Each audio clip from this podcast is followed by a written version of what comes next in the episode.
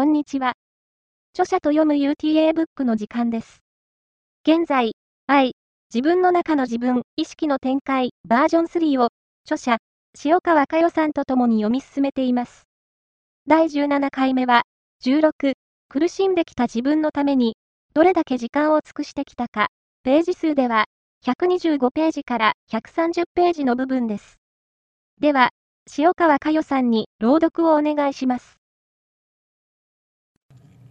16苦しんできた自分のためにどれだけ時間を尽くしてきたか。苦しんできた自分のためにどれだけ力を尽くしてきたか。と尋ねられればあなたはどんな返答ができますか。そしてあなたが力を尽くしエネルギーを注いできたのは全部偽物の自分のためではないのですか。と言われたならばどうでしょうか。様々な思いが伝わってきます。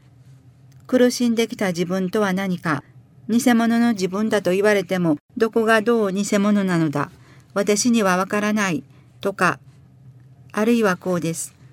あなたの言うことは私には理解できない。それは私だけではないはずだ。私の周りの誰に聞いてもこんなことを理解できるはずがない。とうとう。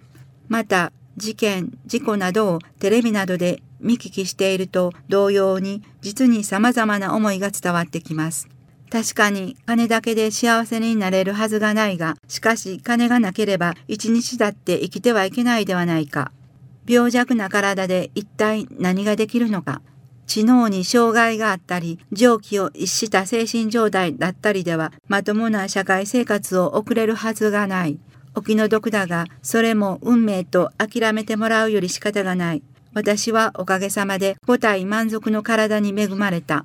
とにかく一生懸命自分が正しいと思っていることをやるまでだ。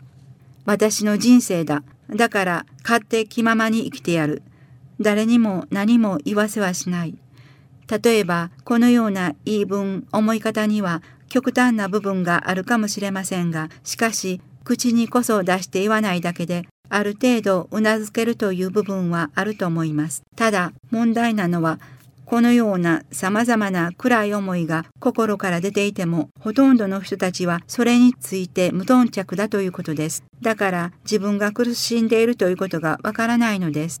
ところで、9、自分に聞いてくださいというところで、自分のために生きるということについて少し触れさせていただきました。ここでもう一度自分のために生きるさらに自分のために自分の持てるものを使っていくということについて語ってみたいと思います。実は私の中にはそのような思いが学びに集う以前よりありました。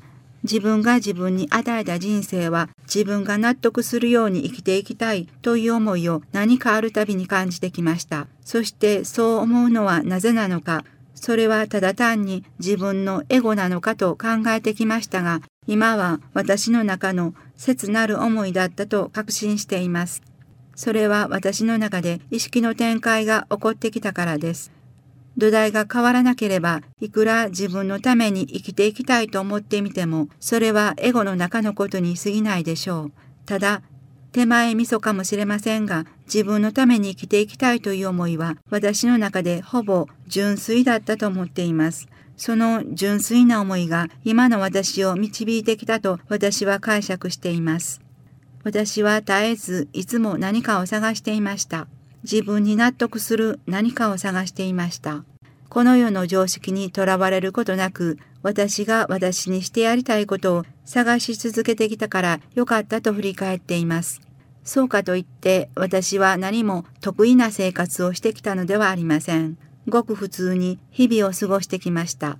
しかし、今思えば、私の幸せや喜びの基準はどこか社会の常識では説明できないところにあるということだったように思います。